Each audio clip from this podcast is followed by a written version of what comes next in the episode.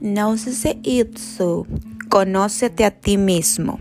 Según cuenta un antiguo relato japonés, un belicoso samurái desafió en una ocasión a su maestro Zen a que explicara el concepto de cielo e infierno, pero el monje respondió con desdén.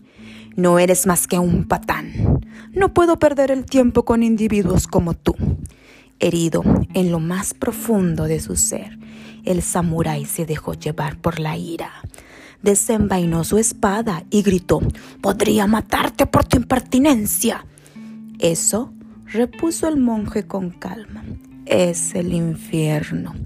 Desconcertado al percibir la verdad en lo que el maestro señalaba con respecto a la furia que lo dominaba, el samurái se serenó.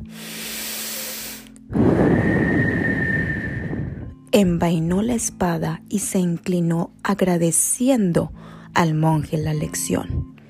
Y eso, añadió el monje, es el cielo. El súbito despertar del samurái a su propia agitación ilustra la diferencia crucial que existe entre quedar atrapado en un sentimiento y tomar conciencia de que uno es arrastrado por él.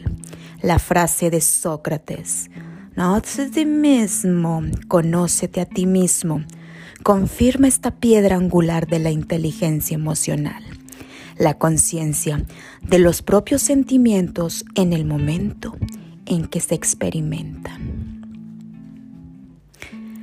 A primera vista, podría parecer que nuestros sentimientos son evidentes.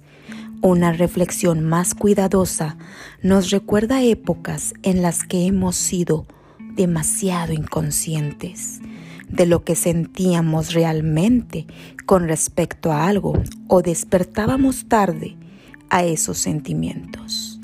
Cuenta cuentos, Cori de Hoyos.